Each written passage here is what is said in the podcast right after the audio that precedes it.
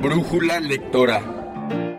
Pues lo más lógico es que si yo inicio un libro, tengo que saber el final, porque entonces no voy a sacarle jugo a la lectura, no voy a, a entender y voy a quedar en blanco, desperdiciar mi tiempo. Entonces lo mejor de todo es saber el final.